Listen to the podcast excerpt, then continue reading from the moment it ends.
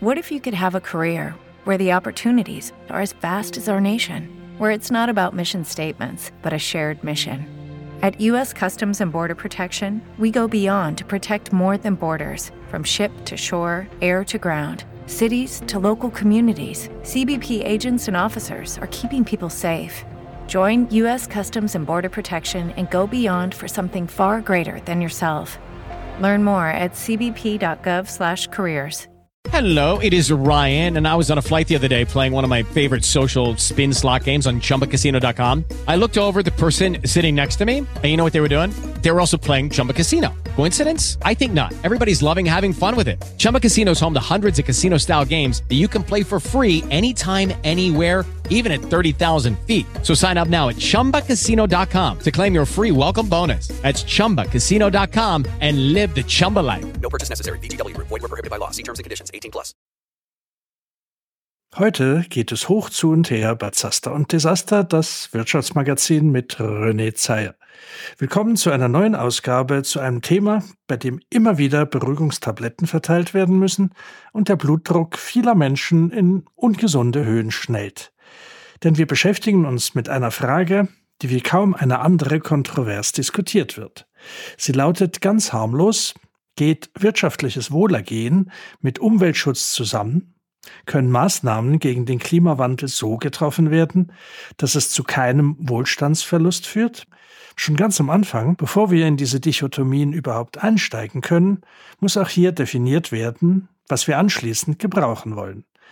Denn bei solchen Unschärfen fangen gerne bereits erbitterte Debatten an. Einfach aus dem Grund, weil weder Umweltschutz noch Klimawandel oder wirtschaftliches Wohlergehen genauer definiert wurden. Fangen wir mit etwas Einfachem an. Wirtschaftliches Wohlergehen misst sich unbestreitbar am Niveau der Wertschöpfung und der Produktivität einer Gesellschaft. Wie die Resultate verteilt sind und wofür sie verwendet werden, das ist dann schon eine andere Frage. Ob es eine sich aufspreizende Schere zwischen Arm und Reich gibt, ob der Mittelstand bröckelt, ob die Infrastrukturleistungen des Staates ausreichend oder schäbig sind, ob es soziale Absicherungen gibt oder nicht, eine funktionierende Altersvorsorge, alles Punkte, die den Begriff allgemeines Wohlergehen umranken. Aber versuchen wir doch eine eigene Definition. Von einem allgemeinen Wohlergehen kann man sprechen, wenn Leib und Leben ungefährdet sind die Versorgung mit dem Lebensnotwendigen, also Essen, Wohnen, Kleidung, gewährleistet und für alle Teilhabe der Gesellschaft erschwinglich ist. Wenn für diejenigen, die damit aus eigenem Verschulden oder ohne Schwierigkeiten haben, gesorgt wird. Dann gehören ein einigermaßen funktionierendes Gesundheitswesen und Bildungsmöglichkeiten dazu. Umso durchdringbarer die Gesellschaft ist, desto mehr Wohlstand herrscht. Schließlich braucht es noch einen Rechtsstaat und die weitgehende Abwesenheit von Willkür. Ach, und schön ist es auch, wenn es keine doktrinären Vorschriften gibt, wie die Lebensführung zu gestalten sei, was man tun sollte und was nicht. Sondern wenn jeder nach seiner Fasson versuchen kann, das zu erhaschen, was man am besten als sein kleines Glück bezeichnet. Dafür ist eine hocharbeitsteilige und moderne Produktivität nötig, umso technologisierter, desto besser. Oder anders formuliert, umso weiter die Produktion und Wertschöpfung von der bloßen Verarbeitung oder Prozessierung von Rohstoffen entfernt ist, desto höher ist der allgemeine Lebensstandard. Aber diese Definition ist natürlich ein Klacks gegen das, was nun kommt. Auch hier fängt es ganz einfach und eigentlich im allgemeinen Konsens an. Der besteht darin, dass eine intakte Umwelt ebenfalls zu den Grundvoraussetzungen für ein möglichst uneingeschränktes und unbeschadetes Leben gehört. Nun haben wir es hier allerdings mit einem klassischen Zielkonflikt zu tun. Denn es ist unbestreitbar, dass die Erlangung von Wohlstand, wirtschaftliche Produktivität nur möglich ist, wenn in die Natur eingegriffen wird. Das hat seine Folgen. Fangen wir hier mal nicht mit einer Definition an, sondern zwei konkreten in der Vergangenheit liegenden Beispielen. Das erste ist Haiti. Haiti ist heute eines der ärmsten Länder der Welt, das seit Jahrzehnten, wenn nicht seit Jahrhunderten, aus einer Elendsspirale nicht herauskommt. Das BIP liegt pro Kopf bei lausigen 1800 Dollar. Pro Jahr natürlich. Das war nicht immer so. Zu Kolonialzeiten war es das reichste Land Lateinamerikas dank dem Export von Zucker und Kaffee. Es konnte sogar eine unverschämte Geldforderung Frankreichs für die Anerkennung der Unabhängigkeit abbezahlen. Aber von da an ging's bergab. Trotz Milliarden Entwicklungshilfe ist Haiti das Armenhaus Lateinamerikas, von sich abwechselnden korrupten und diktatorischen Regimes ausgebeutet, vom Wohlstand der Bevölkerung kann keine Rede sein. Aktuell nähert es sich mal wieder dem Zustand eines Failed State, also eines gescheiterten Staats, der als Ordnungsmacht weitgehend abgedankt hat, während kriminelle Banden das Land und seine Hauptstadt beherrschen. Das liegt, und schon sind wir beim Thema Umwelt, nicht zuletzt an zwei Entwicklungen. Zum einen wurden die kolonisatorischen Großplantagen durch Klein- und Kleinstbauernfarmen ersetzt, mit desaströsen Auswirkungen auf die Produktivität und die Umwelt. Das Verbrechen der Kolonialherren, also eines der Verbrechen, hatte schon damals darin gestanden, dass größere Teile der dichten Bewaldung Haitis gerodet wurden. Zum einen, um als Rohmaterial für den Schiffbau zu dienen, zum anderen, um Platz für die großen Plantagen zu schaffen. Das führte aber zu zunehmender Bodenerosion, Überschwemmungen und einer Verringerung der landwirtschaftlichen Nutzfläche. Wobei natürlich auch die Produktivität zurückging. Es ist zwar übertrieben, dass durch die Kolonialisten 98 Prozent der Wälder abgeholzt wurden, aber ein gewaltiger Prozentsatz schon. Hier haben wir also ein erstes Beispiel dafür, wie Eingriffe in die Natur zuerst sehr positive Auswirkungen hatten, allerdings nicht für alle Haitianer, um dann, diesmal für die überwiegende Mehrheit, negative Folgen zu zeitigen. Das zweite Beispiel ist London Anfang des 18. Jahrhunderts. Damals war die englische Hauptstadt einer der ungesündesten Orte der Welt, wo die Lebensqualität der Armen jämmerlich war, aber auch die Reichen nicht wirklich froh wurden, wenn sie im dichten Nebel nachts oder sogar tagsüber nicht mal die Hand vor Augen sahen. Wobei, das letzte Mal wiederholte sich diese Katastrophe noch im Dezember 1952. Das ist als The Great Smog in die Geschichte eingegangen. Die Sichtweite betrug teilweise unter 30 Zentimeter. Manchmal soll man von der Taille abwärts den eigenen Körper nicht mehr gesehen haben. Menschen verirrten sich in London, ließen ihre Autos stehen und versuchten, nicht immer erfolgreich, sich zu Fuß durchzuschlagen. Auch in den Notaufnahmestationen der Spitäler, die unter dem Ansturm der Menschen mit Atemproblemen zusammenbrachen, soll man teilweise nicht mal von einer Wand bis zur nächsten gesehen haben. Je nach Schätzung sollen in den wenigen Tagen, in denen dieser Smog anhielt, zwischen 4000 bis 12.000 Menschen gestorben sein. Ursache war eine besondere Wetterlage plus durch Kohleheizungen und den Verkehr bedingte Luftverschmutzung.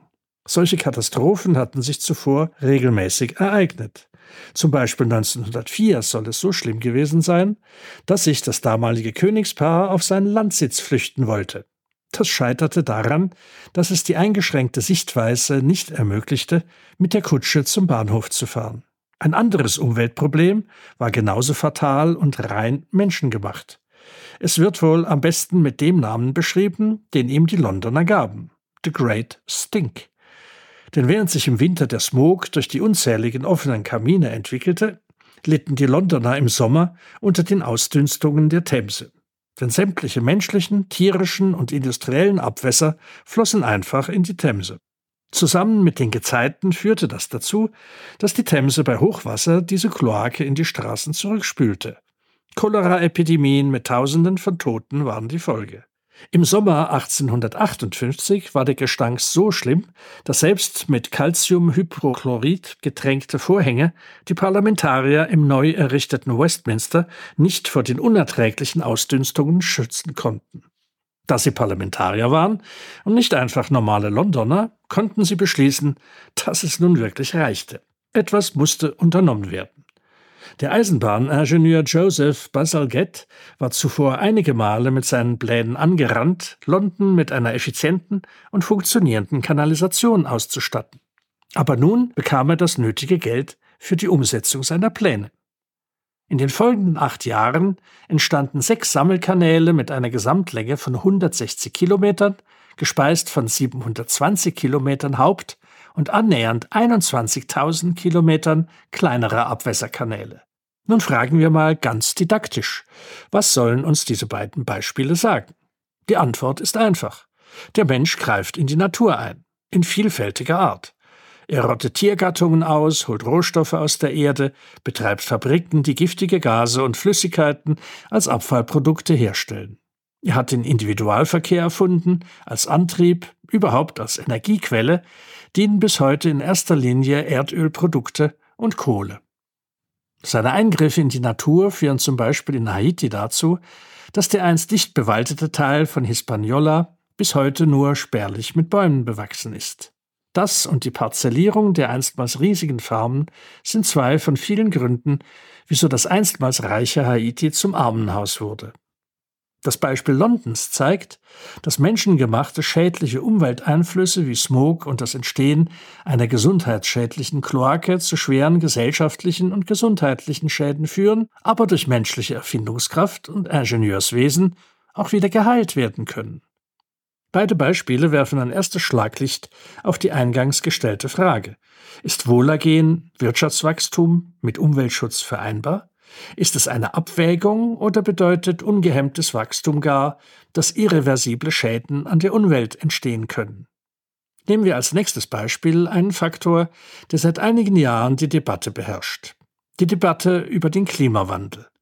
Wir wollen hier nicht in die aufgeheizte Debatte einsteigen, ob er überhaupt stattfindet, ob er menschengemacht ist oder ob alle Warnungen davor Ausdruck reiner Hysterie sind, da sich das Klima auf der Erde seit Menschengedenken und natürlich auch davor immer wieder verändert hat, sich Hitzeperioden und Eiszeiten abwechselten. Auf jeden Fall ist eine allgemeine Erhöhung der Temperatur feststellbar und es ist eigentlich weitgehend unbestritten, dass der CO2-Ausstoß dabei eine Rolle spielt. Man unterstellt, der CO2-Ausstoß sei kausal am Klimawandel beteiligt. Schauen wir uns doch zunächst einmal an, wer denn die größten Emissoren sind. Das war im Jahr 2021 mit weitem Abstand auf Platz 1 China, das für über 30 Prozent des weltweiten Ausstoßes verantwortlich ist. Dann kommen die USA mit 13,5 Prozent, Indien mit 7,3, Russland mit 4,75 und anschließend geht es mit Kleckerbeiträgen hinunter. Südafrika, Brasilien und Mexiko sind übrigens die drei einzigen Länder aus Lateinamerika und Afrika, die in dieser Statistik überhaupt vorkommen. Wobei entsteht eigentlich CO2?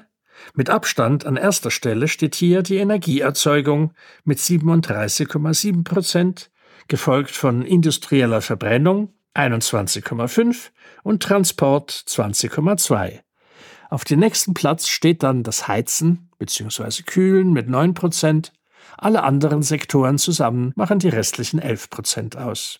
Wenn man allerdings den Begriff etwas breiter fasst und fragt, was das Klima insgesamt am meisten belastet, dann ist es, verblüffend, mit etwa 45 Prozent Anteil die Landwirtschaft.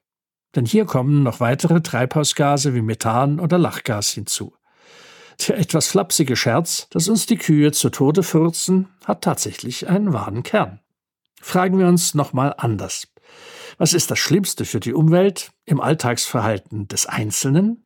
Da werden aufgeführt Einwegplastik verwenden, fliegen, übermäßig viel Wasser verschwenden, Fast Fashion konsumieren, übermäßig Fleisch und Tierprodukte essen, Früchte und Gemüse außerhalb der Saison kaufen, Lebensmittel wegwerfen, Strom aus fossilen Energieträgern nützen, exzessiv Strom und Wärmeenergie verwenden. Um den individuellen Impact auf die Umwelt zu messen, wurde der Begriff ökologischer Fußabdruck erfunden. Definition er bezeichnet die biologisch produktive Fläche auf der Erde, die notwendig ist, um den Lebensstil und Lebensstandard eines Menschen dauerhaft zu ermöglichen. Lassen wir auch hier mal beiseite, wie wissenschaftlich vertretbar diese Berechnungen sind. Auf jeden Fall verursacht nach ihnen jeder Schweizer einen solchen Fußabdruck in der Größe von fünf globalen Hektaren, auf Land und im Meer gemessen was bedeuten würde, dass es die Ressourcen von 2,82 Planeten bräuchte, wenn alle Menschen auf der Erde einen solchen Fußabdruck hinterließen. Ein Deutscher verursacht einen in der Größe von 4,7 Hektaren, ein Österreicher gar von 6 Hektaren. Im Vergleich dazu liegt er in Bangladesch bei 0,6, in Nicaragua bei 1,7 und in Äthiopien bei 1. Hier ist also die Welt sozusagen noch in Ordnung. Allerdings kann man nicht behaupten, dass der Wohlstand und allgemeine Lebensstandard in diesen drei Ländern besonders hoch sei.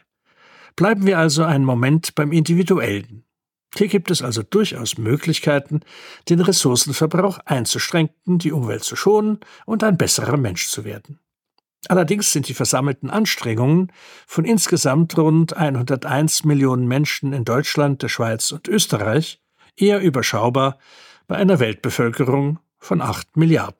Was natürlich direkt in die hitzige Debatte führt, wieso eigentlich ausgerechnet in diesen Ländern immer mehr und strengere Auflagen ganz allgemein erfüllt werden müssen. Denn beispielsweise beim Thema Umweltverschmutzung ist man in Mitteleuropa ganz vorne dabei, was Schutzmaßnahmen betrifft. Daher liegt dann die Gegenforderung nahe, sollen doch zuerst mal die beiden größten Verursacher von Umweltschäden, also China und die USA, als leuchtendes Vorbild vorangehen. Worauf sich gleich das nächste kitzlige Problem ergibt. Dass es vor allem energetisch in den USA noch einiges zu tun gäbe, ist unbestritten. Die Leichtbauweise vieler Häuser, lausige Infrastruktur und lasche Umweltgesetze in vielen Bundesstaaten, während andere wie Kalifornien die strengsten Bestimmungen weltweit haben, da gäbe es Verbesserungspotenzial. Auf der anderen Seite sagen China und Indien als große CO2-Schleudern, dass diese Forderung doch typisch postkolonialistisch sei. Die westlichen Industrienationen hätten sich umweltschädlich ausgetobt, in der dritten Welt Raubbau und an den Ressourcen betrieben, aber sich damit einen hübschen Wohlstand und Lebensstandard ermöglicht. Und wenn jetzt, um es plakativ auszudrücken, auch jeder Chinese und jeder Inder gerne ein Auto besitzen möchte, dann wird ihm das am liebsten verboten, aus Gründen des Umweltschutzes womit wir wieder mitten im Kampfgetümmel wären, schadet also Umweltschutz sowohl dem individuellen wie auch dem industriellen Wohlergehen? Ist es so einfach? Jedes nicht gekaufte und gefahrene Auto nützt der Umwelt?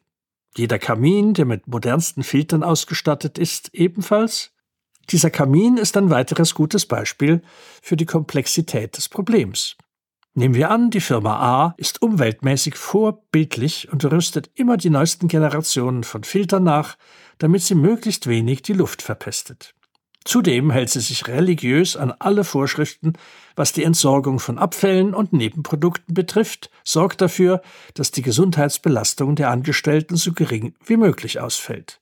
Das ist wunderbar. Nur, das schlägt sich alles natürlich im Gestehungspreis der Produkte nieder, die diese Firma herstellt und damit steht sie im globalen Wettbewerb. Nehmen wir nun an, dass Firma B das gleiche Produkt in einem anderen Land produziert, in dem die entsprechenden Vorschriften eher lasch sind, solange die Menschen um die Fabrik herum nicht wie die Fliegen wegsterben oder schwerste Atemprobleme bekommen. Und manchmal sogar auch dann kann die Fabrik aus dem Kamin pusten, in den nächsten Fluss einleiten und auf die Abraummulde kippen, wonach sie lustig ist. Auch das schlägt sich natürlich im Gestehungspreis nieder, womit die Firma A bald einmal mitsamt ihrer vorbildlichen Umweltbilanz vom Markt verschwunden wäre. Aber unbestritten ist, dass die Energieherstellung in jeder Form und besonders verschärft in der Landwirtschaft die größte CO2-Schleuder überhaupt ist. Also wäre es ja naheliegend, hier auf umweltverträglichere Methoden umzustellen. Nur welche? Der umweltbewusste Gutmensch sagt dann natürlich, wie aus der Pistole geschossen, selbstverständlich mit Solar-, Wind- und Gezeitenkraftwerken. Aber auch hier, es ist vertrackt, ist bei näherer Betrachtung überhaupt nichts so klar. In der Schweiz finden gerade, wie auch in Deutschland schon seit einiger Zeit, erbitterte Debatten darüber statt, wie die Winterstromlücke geschlossen werden soll. Denn im Sommer produziert das Wasserschloss Europas genügend Energie für den Eigenbedarf und sogar für Exporte. Im Winter ist die Schweiz allerdings auf Importe angewiesen. Oder in Zahlen? Im Sommer produziert die Schweiz einen Stromüberschuss von rund 17 Terawatt, im Winter bleibt eine Lücke von 12 Terawatt offen. Erschwerend kommt noch der Ukraine-Krieg hinzu und der Versuch der EU und auch der Schweiz, von russischem Erdöl und Gasimporten möglichst unabhängig zu werden. Da kann man als Zwischenbilanz sagen, Operation gelungen, Patient im Koma. Denn das führte zum sogenannten Energiepreisschock, was der Einzelne vor allem bei den Benzin- und Heizkosten merkt, die Industrie, vor allem natürlich die energieintensive, in dermaßen gestiegenen Preisen, dass viele Firmen vom Bankrott bedroht sind. Als einzige sinnvolle, funktionierende und zudem noch in der Energieherstellung völlig CO2-neutrale Energiequelle gäbe es etwas, was in der Bilanz unvergleichlich besser abschneidet als Dreckschleudern wie Kohlekraftwerke. Also her damit? Nein, im Gegenteil, weg damit. Denn während zum Beispiel Frankreich 63 Prozent seines Energiebedarfs damit deckt, sind es in Deutschland noch knapp 6 Prozent, aber auch die sollen demnächst auch noch verschwinden. Die Rede ist natürlich von Atomkraftwerken. Hier zeigt sich immer deutlicher, dass die Länder, also Deutschland oder die Schweiz, die unter dem Eindruck der Havarie im japanischen Fukushima beschlossen, aus dem Atomsturm auszusteigen, vielleicht etwas übereilt handelten. Felix Austria hat immerhin dieses Problem nicht. Der einzige Versuch, ein AKW zu bauen, scheiterte schon in den 70er Jahren. Wir fassen mal wieder zusammen. Verursacher, Maßnahmen, ökologischer Fußabdruck des Einzelnen, Umweltverschmutzer als Staaten gemessen, Umweltverschmutzung nach Quellen, Verursacher, Mittel zur Bekämpfung. Bei näherer Betrachtung landet man immer im Dickicht von interagierenden, sich widersprechenden, in der Wirkung nicht die gewünschten Resultate erzielenden Maßnahmen. Wobei vor allem der Appell an individuelle Beiträge in den entwickelten Ländern höchstens ein gutes Ruhekissen von schlechtem Gewissen darstellt. Die Auswirkungen sind sehr überschaubar und bescheiden.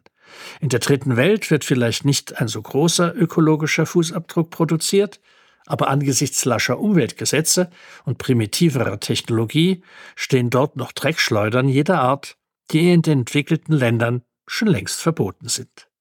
Wenn wir uns so immer im Dickicht verheddern, dann könnten wir doch einmal versuchen, das Problem ganz grundsätzlich anzugehen. Bevor wir uns den Zahlen widmen, also der Frage nachgehen, was kostet Umweltschutz eigentlich? Ist damit eine Verminderung des allgemeinen Wohlergehens, des Wohlstands verbunden?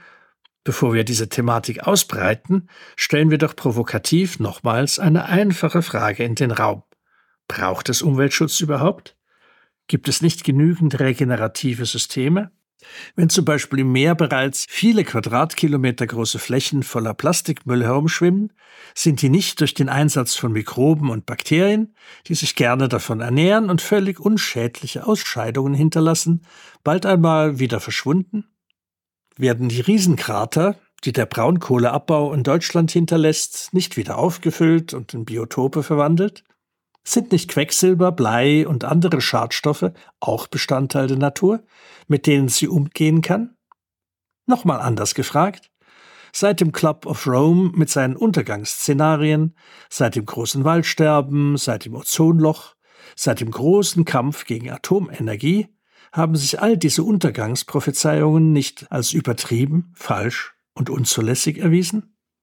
Haben Sie nicht die Innovationskraft sträflich unterschätzt, die simple Tatsache, dass sich auch bei Umweltproblemen und Ressourcenverwendung letztlich alles nach Angebot und Nachfrage, gesteuert durch den Preis, richtet?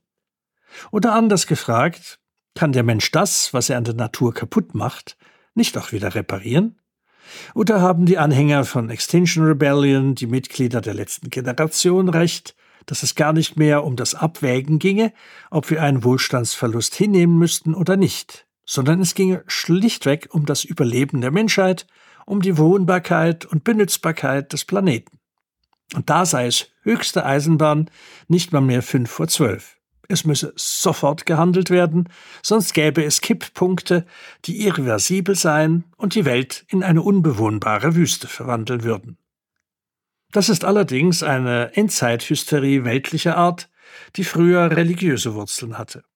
Bei runden Jahreszahlen, ganz berühmt das Jahr 1000, aber auch in kleinerem Ausmaß das Jahr 2000, bei bestimmten Himmelsdeutungen, bei einem angeblich gotteslästerlichen und verworfenen Zustand der Gesellschaft, gab es immer Gruppen, die daran ganz deutliche Anzeichen für das nahende Weltende sahen.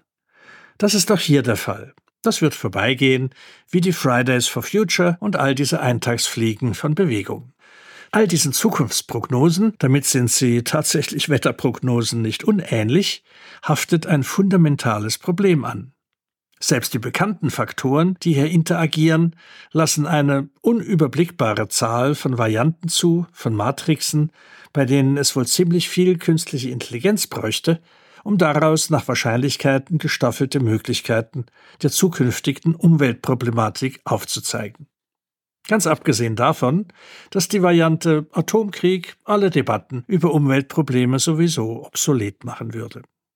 Hinzu kommt aber noch, dass sogenannte Disruptiventwicklungen sowieso sehr schwer zu prognostizieren sind. Oder einfacher formuliert, welche Auswirkungen hat die menschliche Innovationskraft? Es gibt bereits heutzutage eine unüberblickbare Menge von größeren oder kleineren Einzelmaßnahmen, der Katalysator, die Filter, Gesetzgebungen, Reinigungsmethoden, regenerative Prozesse, die vor 50 Jahren, als überhaupt die Umweltproblematik zum ersten Mal auf dem Radarschirm auftauchte, noch völlig unvorstellbar waren. Extrapoliert in die Zukunft bedeutet das, dass heute noch unlösbar scheinende Probleme, wie beispielsweise ein angeblich irreversibler Klimawandel, in näherer oder fernerer Zukunft mit Methoden und Mitteln gelöst werden, die wir uns heute nicht vorstellen können. Also lassen wir diese müßige Debatte über zukünftige Entwicklungen mit dem Hinweis bewenden, dass es sicherlich keinen Anlass zu Hysterie gibt. Nun ist es so, Hand aufs Herz, dass den Menschen das große Ganze nicht wirklich so intensiv interessiert wie das Kleine und Individuelle. Das zeigt sich schon daran, dass der breiten Masse der Bevölkerung der sich abzeichnende Kollaps der Altersversorgung schlichtweg nicht interessiert. Zu abstrakt, zu weit weg, soll sich doch die nächste Generation drum kümmern. Also verkleinern wir die Fragestellung wieder. Welche Auswirkungen haben überhaupt Umweltschutzmaßnahmen, ob berechtigt, sinnvoll oder nicht, auf den Einzelnen? Anders gefragt, was kosten sie eigentlich? Denn einer Steigerung des Wohlgefühls oder einer intakteren Umwelt stehen schließlich die Kosten dieser Maßnahmen gegenüber, die selbstverständlich von der Wertschöpfung abgezogen werden müssen. Lassen wir hier alle Berechnungen von Umweltschützern beiseite, die natürlich damit operieren, dass diese Kosten Schäden an Mensch, Material und Gesundheit verhindern und somit aufgerechnet werden können. Sondern versuchen wir zu eruieren, was im Einzugsgebiet dieser Sendung die gesamten Umweltschutzmaßnahmen kosten. Versuchen, das ist hier der treffende Ausdruck. Zunächst dröhnen einem die Zahlen der angeblichen Kosten um die Ohren. So verkündet das deutsche Umweltbundesamt, Zitat, so haben die deutschen Treibhausgas- und Luftschadstoffelmissionen in den Bereichen Straßenverkehr, Strom- und Wärmeerzeugung im Jahr 2021 Kosten in Höhe von mindestens 241 Milliarden Euro verursacht. Dem entgegen stünden Ausgaben für Umweltschutz von Staat, Unternehmen und privaten Haushalten von lediglich 2,2 Prozent des BIP oder von 76,3 Milliarden Euro gegenüber. Statista zählt etwas mehr als 80 Milliarden Euro zusammen. Allerdings sind bei diesen Zahlen Transferleistungen, also Subventionen, nicht inbegriffen, was das Ergebnis obsolet macht. Über 40 Milliarden von diesen Zahlen wurden von sogenannten Unternehmen des produzierenden Gewerbes aufgewendet. Interessant ist auch, dass nach neuesten Zahlen fast 92 Milliarden Euro für Güter und Dienstleistungen im Bereich Umweltschutz erwirtschaftet wurden. Neben einer Sozialhelferindustrie, die die Verteilung der unendlich vielen Sozialleistungen lenkt und verwaltet und sich dabei ein hübsches Scheibchen vom Kuchen abschneidet, entwickelt sich mit großen Schritten eine Umweltschutzindustrie, die ebenfalls keine wertschöpfenden Leistungen im engeren Sinne erbringt. In Österreich, bevölkerungsmäßig fast zehnmal kleiner als Deutschland, beliefen sich die entsprechenden Ausgaben auf immerhin knapp 14 Milliarden Euro, relativ gesehen fast das Doppelte wie Deutschland. Die Schweiz hält da mit ebenfalls 14 Milliarden Euro tapfer mit. Und wofür wird das Geld ausgegeben?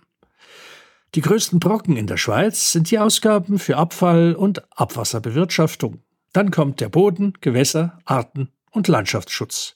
Minimal dann noch der Lärm- und Erschütterungsschutz. Zwei Prozent des BIP, das scheint ein überschaubarer Betrag zu sein. Also widmen wir uns gegen Ende dieser Erörterung noch der Frage, wo denn der Hebel am besten anzusetzen wäre.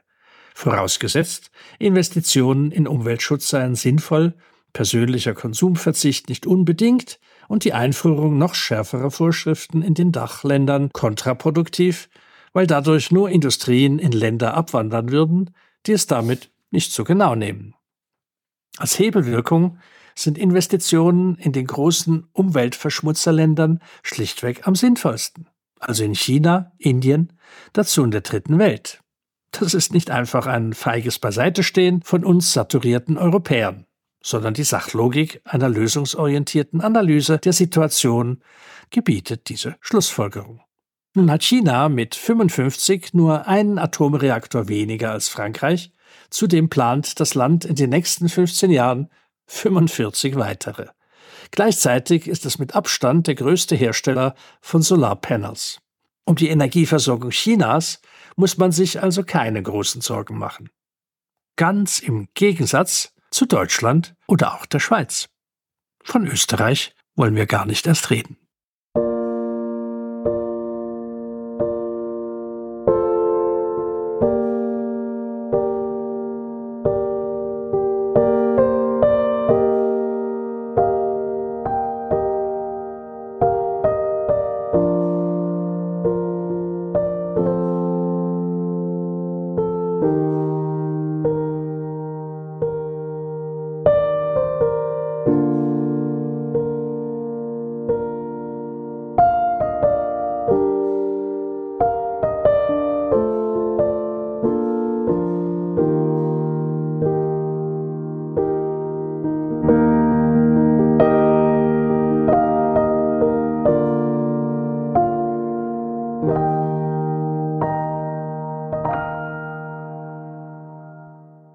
Diesem wilden Ritt durch Widersprüchlichkeiten ist es dringend nötig, ein hoffentlich klärendes Gespräch zu führen.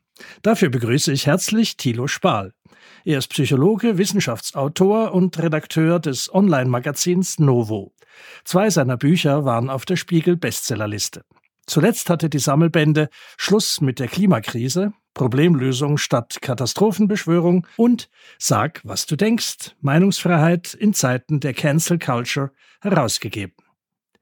Sehr geehrter Herr Spahl, fangen wir doch gleich mit der Frage der Fragen an. Besteht zwischen Umweltschutz und wirtschaftlichem Wohlergehen ein antagonistischer Widerspruch? Anders gefragt, ist entweder das eine oder das andere zu haben? Ja, sehr gute Frage. Erstmal vielen Dank für die Einladung, Herr Zeyer. Freue mich, hier im Gespräch zu sein. Ich glaube, die Frage kann man ganz deutlich beantworten. Es gibt keinen Widerspruch zwischen wirtschaftlichem Wohlergehen und Umweltschutz, sondern es ist im Grunde so, dass in den reicheren Ländern die Umwelt sehr viel besser dran ist. Das heißt, Wirtschaftswachstum und ein gewisser Wohlstand ist einfach schon Voraussetzung für Umweltschutz. Äh, das ist überall in der Welt im Grunde so. Das heißt, sobald das BIP pro Kopf ein gewisses Maß erreicht, die Umwelt ist auch ein wichtiges Gut für mich. Ich will keine verdreckten Flüsse, ich will keine schlechte Luft. Aber ich glaube, wenn wir das heute diskutieren, ist das anders, als wenn wir das vor 20 Jahren oder so diskutiert haben, weil äh, man muss vielleicht ein paar Begriffe erstmal klären, die oft so ein bisschen gleich verwendet werden. Und zwar Naturschutz, Umweltschutz und Klimaschutz. Heute dominiert ja der Klimaschutz alles. Er ist aber was ganz anderes als Naturschutz und Umweltschutz. Naturschutz ist eben eher der klassische, die wir auch vor 100 Jahren schon hatten. Leute, die die Natur lieben und dafür sorgen, dass sie nicht verschmutzt werden und sich da einsetzen in Vereinen und so weiter. Der Umweltschutz ist im Grunde eher so Mitte des letzten Jahrhunderts stärker als Begriff, wo man gesagt hat, es ist auch aus Sicht des Menschen wichtig, eine intakte Umwelt zu haben. Also nicht um der Umwelt, der Natur selbst willen, sondern einfach, äh, um als Mensch nicht belastet zu sein, die Umwelt genießen können und so weiter. Und das letzte ist halt der Klimaschutz, der jetzt in den letzten Jahrzehnten dominiert der nichts mehr mit direkten Gütern wie einer intakten Umwelt, für die ich bereit bin zu zahlen, zu tun hat, sondern eben mit abstrakter Planetenrettung. Und dadurch ist das eine ganz andere Situation. Bezeichnend ist ja auch, dass wir das CO2 im Mittelpunkt haben und CO2 ist ja kein Schadstoff. Ne? CO2 ist nicht so wie Rauchgas oder sonst etwas oder wie Altöl, das in die Seen gekippt wird, sondern es ist ein Teil unserer Luft äh, und zwar ein Teil, der gerade für das Wachstum von Pflanzen und so sehr wichtig ist als Pflanzenernährung. Das heißt, es ist kein Schadstoff, was nicht heißt, dass es Probleme geben kann, wenn die Konzentration äh, immer weiter ansteigt. Aber es ist natürlich im Vergleich zum anderen Umweltschutz eine ganz andere Sache machen. Ne? Da möchte ich da gleich mal reinhechten, weil genau zu dieser Thematik ist es ja aktuell so, dass die Grünen sozusagen als Bannerträger des Umweltschutzes, schön wie Sie das erklärt haben, eher, sagen wir mal, flexibel geworden sind. Gibt es ja radikalere Vertreter wie Fridays for Future oder Extinction Rebellion, Die sagen, es müsse jetzt sofort gehandelt werden, sonst gäbe es irreversible Schäden, werde der Planet schlicht und einfach unbewohnbar. Ist das eigentlich Panikmacher oder nötiger Alarm? Ja, also zunächst würde ich sagen, ähm, allzu flexibel sind die Grünen bisher auch noch nicht. Ich meine, wenn man jetzt anguckt, zuletzt in Deutschland im letzten Jahr den Atomausstieg zum denkbar ungünstigsten Zeitpunkt trotzdem durchgezogen. Na. Das Heizungsgesetz, das ein Versuch war, mit dem Kopf durch die Wand zu gehen und erst an dem massiven Widerstand aus der Bevölkerung gescheitert ist. Das heißt, im Grunde versuchen die die Sachen seit sie in der Regierung sind, äh, schon deutlich durchzuziehen. Aber sie merken halt im Moment jetzt auch den Druck in den Umfragen. Und jetzt zuletzt haben wir es auch am Wochenende bei den äh, Landtagswahlen in Bayern und Hessen gesehen, auch an der Wahlurne, wo die Grünen ja die großen Verlierer waren. Das heißt, in der gegenwärtigen Situation sind sie gezwungen, ein bisschen darauf zu reagieren, dass ein Großteil der Bevölkerung die Sache ein bisschen anders sieht. Was ich glaube auch insgesamt ist, dass das Problem nicht so sehr die Grünen als Partei sind. Es gibt immer Parteien, die für bestimmte Interessen sich einsetzen, sondern dass eben gerade in Deutschland in der Parteienlandschaft in den letzten Jahrzehnten halt ein Ergrünen der anderen Parteien stattgefunden hat zuerst der SPD, später aber auch stark der CDU unter der damals schon als Klimakanzlerin bezeichneten Angela Merkel, die 16 Jahre die grüne Agenda doch sehr befördert hat. Und wenn wir uns jetzt die anderen Organisationen, die Sie angesprochen haben, die radikaleren anschauen, da ist es auch so, dass Fridays for Future eher so eine Art Vorfeldorganisation der Grünen sind. Das heißt, junge Frauen und auch ältere Leute und so weiter aus sehr bürgerlichen Milieu, meist sehr wohlhabend und die ein bisschen zum Hätschelkind der großen Politik geworden sind. Wenn Sie sich daran erinnern, wie überall alle mit denen sich zeigen wollen, wie sie in die Talkshows eingeladen werden. Vor einigen Jahren, ich erinnere mich, als Frau Merkel noch Kanzlerin war, als Greta Thunberg der große Star war, ne, die, die kleine Greta aus Schweden. Und einige Journalisten, glaube ich, zu Recht gesagt haben, dass äh, Frau Merkel nur zur UN-Hauptversammlung nach New York geflogen ist, um ein Foto mit Greta machen zu können, weil das einfach so angesagt war. Und jeder wollte sagen, dass er sich für die Jugend und für den Erhaltung des Planeten einsetzt. Und das ist auch jetzt noch so. Und ein bisschen geändert hat sich die Situation jetzt mit diesen, wie Sie angesprochen haben, jetzt in England Extinction Rebellion oder in Deutschland, da heißen die ja letzte Generation, die wirklich so eine Dramatisierung dann jetzt äh, vorantreiben und den Eindruck vermitteln, als würde die Welt sozusagen innerhalb von Jahrzehnten untergehen. Dafür gibt es natürlich überhaupt keine wissenschaftliche Grundlage. Ich würde die tatsächlich als eine Art Endzeitsekte äh, durchaus bezeichnen. Wobei halt auch das noch deutlicher als jetzt bei Fridays for Future sehen. Das ist eine ganz kleine radikale Twitter-Gruppe von Leuten, die vielleicht persönlich tatsächlich psychologisch belastet sind, weil sie wirklich glauben, dass der Weltuntergang bevorsteht. Das gibt's ja auch in manchen anderen kleinen Sekten so. Aber das Interessante ist eben, dass, dass auch die doch noch relativ hofiert ist vielleicht übertrieben, aber doch sehr ernst genommen werden von der Politik. Es wird gesagt, na ja, die Methoden sind jetzt nicht so das Richtige, aber ihre Ziele können wir doch alle unterstützen. Und auch in den Medien sehen Sie dann, das sind wie so kleine Star-Porträts zum Teil, wenn dann die Sprecherin von letzte Generation im Gespräch entlang schlendert und äh, der offensichtlich sie sehr sympathisch findende Redakteur mit ihr da ein nettes Gespräch führt und nie nachfragt, was eigentlich die Grundlage ihrer großen Ängste ist. Eine Sache, die dadurch eben auch noch entsteht, ist, dass diese radikalen Gruppen die Grünen und die, die Grünen in allen Parteien dann wieder als moderat erscheinen lassen, ne? dass man sagt, sagt, naja, die übertreiben es ein bisschen, aber wir müssen doch trotzdem weiter hart dran arbeiten, diese Paris-Ziele zu erreichen und so etwas. Ne? Machen wir es eine Nummer kleiner. Befürworter des Umweltschutzes operieren immer mit dem Argument, dass allfällige Kosten mehr als wettgemacht würden durch vermeidbare, vermiedene Schäden an Umwelt und Gesundheit und somit zu einer Verbesserung der Lebensqualität der Menschen beitragen. Stimmt eigentlich diese Rechnung? Nein, die stimmt nicht, weil immer von Worst-Case-Szenarien ausgegangen wird. Also das sogenannte RCP 8.5-Szenario, das in der Klimaforschung ist, das aber vollkommen unrealistisch inzwischen ist. Es gibt in der Klimaforschung ja eine ganze Reihe von unterschiedlichen Szenarien, die davon ausgehen, wie viel CO2 noch ausgestoßen wird und wie die Klimasensitivität ist, das heißt, wie das Klima darauf reagiert und die dann zu bestimmten Erwärmungspfaden führen. Ne? Und da gibt es ein äh, extremes, das verwirrenderweise immer als Business as usual bezeichnet wird, aber vom Gewöhnlichen ganz weit entfernt ist, weil es eben davon ausgeht, dass man zum Beispiel die Kohleverbrennung verzehnfacht. Aber tatsächlich stagniert sie und geht zurück im Moment schon. Ne? Und die führen dann bei allen zusätzlichen Annahmen zu einer starken Erwärmung, die dann bis zu 4,5 Grad oder sowas zum Ende des Jahrhunderts sein würde. Realistisch ist aber, dass wir zusätzlich zu dem einen Grad, das wir ungefähr schon haben, vielleicht nochmal ein bis zwei Grad dazu kriegen. Das sind dann durchaus Veränderungen des Klimas, äh, mit denen man durchaus umgehen kann, sage ich mal. Ne? Das heißt, man kann sich daran anpassen. Es gibt zwar theoretische Schäden, aber man kann mit überschaubarem Aufwand diese Schäden vermeiden. Und die Kosten für die Umgestaltung, vor allem wenn man es jetzt auf Wind und Sonne, die sehr ineffektiv und ineffizient sind, machen würde, wie Deutschland sich darauf kapriziert hat, die werden sehr viel höher als die Kosten der Anpassung. Und da muss man eben ein vernünftiges Gleichgewicht finden. Kurzer Ausflug in die Geschichte. Neben Smoke liegt London vor allem im Jahr 1858 unter dem Big Stink. Die Themse war eine Kloake, durch die Gezeiten wurde das in die Wohnbezirke hineingespült. Der Beginn einer modernen Kanalisationsanlage, die das Problem löste. Bedeutet das nicht, so als Beispiel genommen, dass der Mensch, die Gesellschaft immer innovative Lösungen für selbst angerichtete Umweltprobleme findet? Ja, das ist vollkommen richtig. Und das ist auch etwas, was komplett ausgeblendet wird, wenn man von diesen Katastrophen ausgeht. Der Mensch findet Lösungen für Probleme und wir haben vor 100 Jahren Lösungen für Probleme gefunden. Schauen Sie sich einfach nur die Situation in Holland an. Der Meeresspiegel ist höher, als er für das Großteil des Landes gut wäre. Das heißt, ein beträchtlicher Teil von Holland würde unter Wasser stehen, aber man hat halt Deiche gebaut. Ne?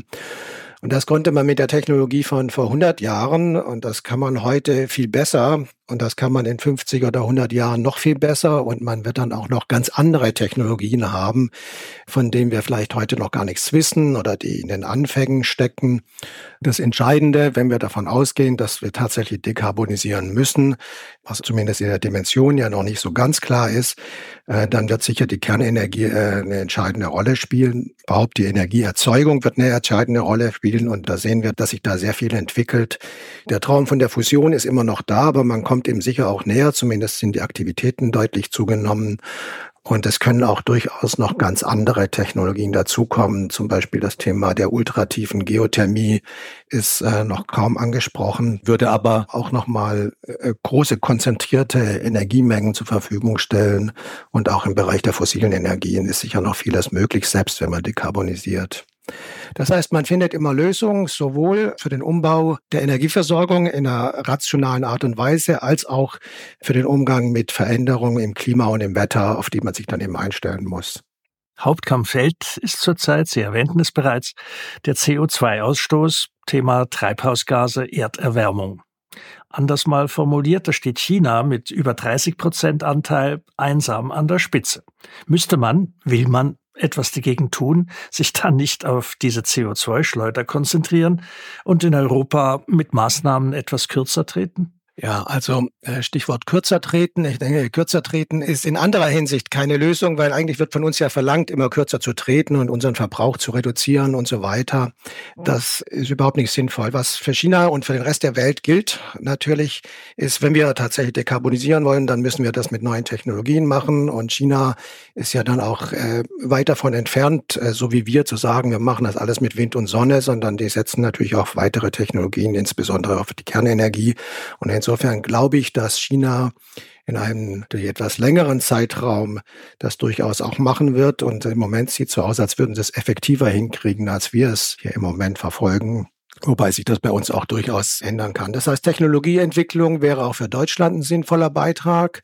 Äh, wenn man wirklich äh, was erreichen will, kürzer treten, ist überhaupt kein Beitrag. Und die Vorstellung der Leute, dass sie vielleicht mal ein bisschen weniger Fleisch essen oder sich ein Elektroauto kaufen und so weiter, das zeigt, dass sie einfach von den Dimensionen keine Vorstellung haben. Wenn man das sich ausrechnet, könnte man sagen, wenn Europa jetzt heute im Meer versinken würde, was das Äquivalent ist zu Net Zero, also keine Klimagase mehr ausstößt, dann würde am Ende des Jahrhunderts der Temperaturanstieg gerade mal um 0,14 Grad weniger ausfallen. Das heißt, es würde keinen großen Unterschied machen.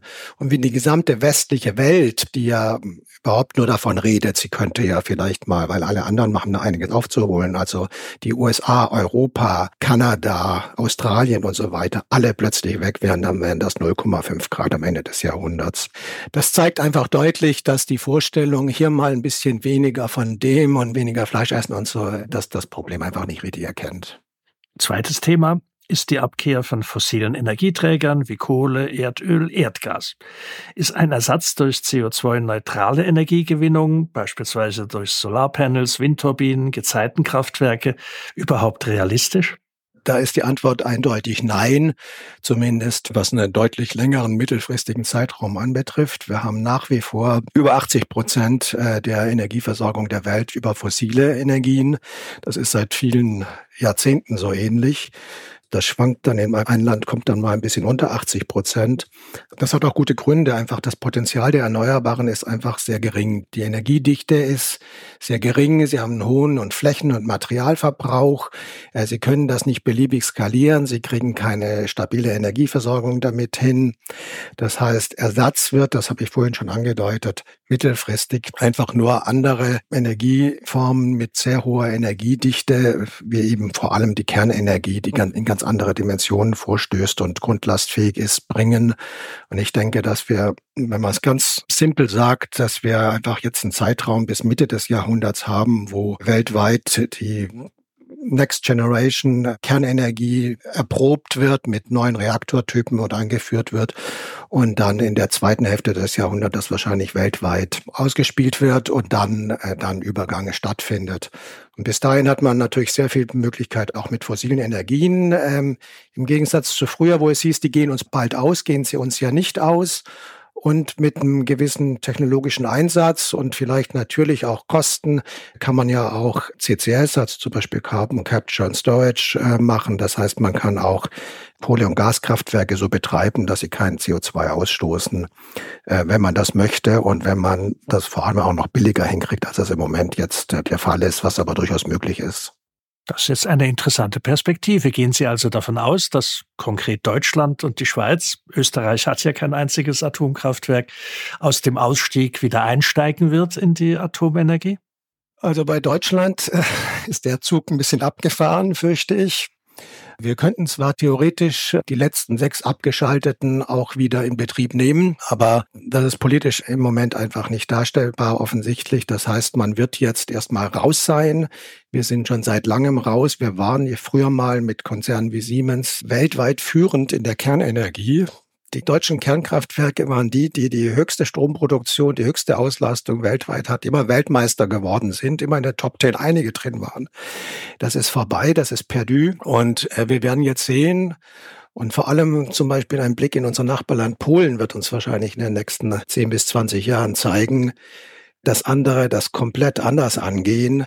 In Polen sind im Moment über 100 Kernreaktoren in der Planung. Alle Arten, kleine modulare Reaktoren, Mikroreaktoren für einzelne Fabriken, aber auch große, äh, wo jetzt im letzten Jahr der Deal mit Westinghouse äh, für sechs große Reaktoren und dann auch noch ein weiterer mit Korea für koreanische Reaktoren eingefädelt wurde. Das heißt, äh, da wird das massiv gemacht und im Rest der Welt äh, haben wir auch in den letzten ein, zwei Jahren eine massive Umkehr, was die Kernenergie anbetrifft, gesehen. Es gibt ganz viele Start-ups, die sich da tummeln bei kleinen Reaktoren, auch bei Fusionskraftwerken.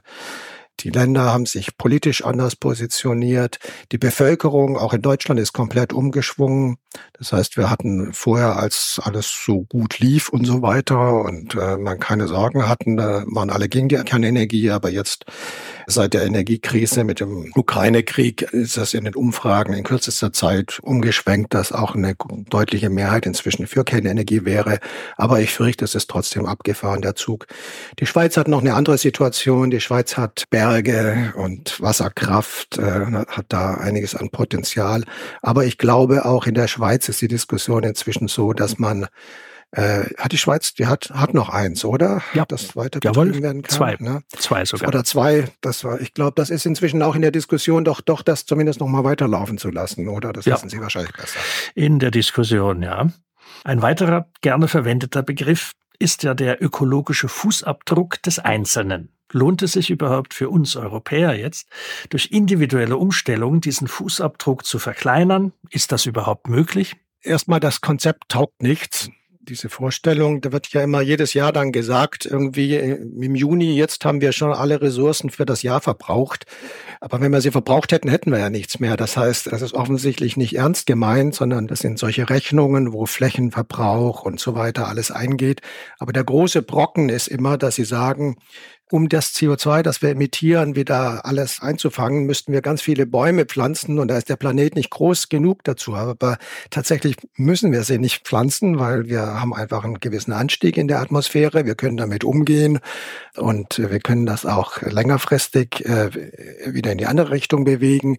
Das heißt, das ist so ein Versuch, das zu verdeutlichen, das aber konzeptuell nicht belastbar ist. Und zum Thema, was kann der Einzelne tun? Ich glaube, habe ich vorhin ja schon ein paar Sachen gesagt, dass ich gesagt habe, was passieren würde, wenn ganz Europa weg wäre. Der kann viel machen, der kann sich Elektroautos kaufen, wenn er sich das leisten kann. Äh, Der kann Ablasszahlungen beim Fliegen und kann sich gut fühlen. Er kann weniger Fleisch essen, aber das spielt alles letztlich keine Rolle. Das sagen ja letztlich sogar die Klimakleber. Ne? Sie haben das vielleicht mitgekriegt, wie sie dann nach Bali fliegen und sagen, ja, pff, das sei privat und der Private könnte ja sowieso nichts machen, wenn sie dann äh, nach ihrem schweren Festkleben auf der Autobahn danach erstmal nicht Bali sich erholen. Letztlich sieht jeder, dass eine sogenannte Suffizienz nicht die Lösung sein kann, sondern dass äh, Technologie die Lösung sein wird. Ne? Ja, der Sprecher der Schweizer letzten Generation ist auch öffentlichkeitswirksam nach Mexiko in die Ferien geflogen. Privat natürlich. Kann man überhaupt quantifizieren, was zum Beispiel in Deutschland, wenn man auch die Subventionen dazu zählt, für Umweltschutz insgesamt ausgegeben wird? Also man könnte sich sicher aus äh, verschiedenen Quellen da einiges zusammensuchen, haben vielleicht auch Leute schon gemacht. Äh, Die Regierung hat natürlich kein Interesse jetzt, also speziell das alles, was im Klimaschutz ausgegeben wird und die Kosten für erneuerbare Energien und die Subventionierung von erneuerbaren Energien allzu transparent zu machen. Die groben Zahlen waren, dass wir in den letzten 20 Jahren für die Subventionierung von Wind und Sonne um die 500 Milliarden Euro ausgegeben haben und das Ergebnis war, dass wir dann den Anteil an der Primärenergie durch Wind und Sonne auf etwas über fünf Prozent gebracht haben. Das heißt, das ist kein sehr sinnvoll investiertes Geld gewesen. Man hat dann noch gesagt, ja, aber wir entwickeln eine Industrie und das wird dann der Exportschlager für die Welt. Aber da wissen wir inzwischen ja auch, dass wir alle Solarpaneele inzwischen in China kaufen, praktisch alle. Und äh, bei den Windrädern sieht das nicht viel besser aus. Also auch die Rotorenherstellung ist jetzt hier in Brandenburg vor einiger Zeit das letzte Werk zugemacht worden. Das ist äh, eher rausgeschmissenes Geld, würde ich sagen. Einen gewissen Effekt hat das äh, sicher äh, auch zur Technologieentwicklung, wenn man äh, massiv das in den Markt drückt, aber man könnte es sinnvoller einsetzen. Ne? Schon brutal. 500 Milliarden für 5 Prozent. Das äh, muss man ein bisschen sacken lassen. Nichtsdestotrotz die letzte Frage. Ist eigentlich auf dem Gebiet Umweltschutz, Klimaveränderung, so wie wir das jetzt gerade tun, noch eine offene, erkenntnisorientierte Debatte in der breiten Öffentlichkeit möglich? Oder herrscht hier auch schon Cancel Culture? Ja, ich glaube, das kriegen wir alle mit, dass das sehr schwer möglich ist, weil der Begriff des Klimaleugners ja sofort im Raum steht, wenn jemand einfach nur auf Probleme hinweist. Ne? Und dieses Leugnerbegriff, das ja deutlich sichtbar von der Holocaust-Leugnung abgeleitet ist, ist natürlich schon eine massive moralische Unterstellung. Aber das Hauptproblem, glaube ich, der Cancel Culture insgesamt ist ja nicht so sehr, dass der Einzelne darunter zu leiden hat, wenn er sich zu weit rauswagt, sondern dass einfach der indirekte Effekt da ist, dass so ein Herdendenken entsteht und eine Selbstzensur entsteht und in den Hochschulen eine Kultur entsteht, wo im Grunde nur die sich etablieren können, die immer das, was politisch opportun ist, sagen. Und das heißt, überall, wo wir politisierte Wissenschaft haben, und ich glaube, im Klimabereich ist wahrscheinlich das Paradebeispiel für politisierte Wissenschaft inzwischen, haben wir eine große Form von Selbstzensur und negativer Selektion im Sinne von der Vermeidung, dass andere Meinungen auch überhaupt sichtbar werden und diskutiert werden. Das funktioniert da schon sehr deutlich. Herr Spahl, ich glaube, wir beide sind doch dem Motto dieses Senders, die Stimme der Vernunft, zweistimmig sozusagen etwas näher gekommen. Ich danke Ihnen ganz herzlich für diese wirklich erkenntniserweiternden Ausführungen und freue mich schon in der Zukunft auf ein allfälliges nächstes Mal mit Ihnen. Vielen Dank. Herzlichen Dank für das Gespräch und schönen Tag noch.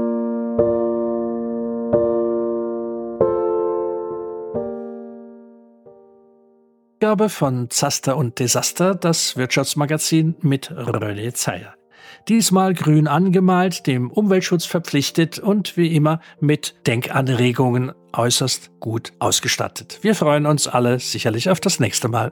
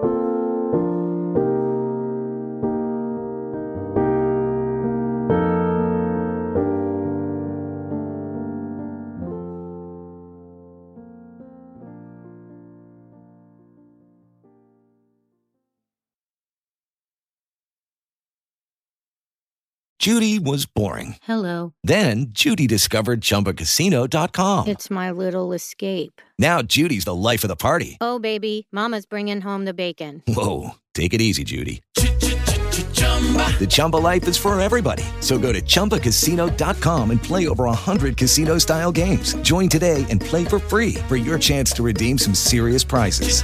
chumba ChumbaCasino.com. No purchase necessary. Void where prohibited by law. 18 plus terms and conditions apply. See website for details.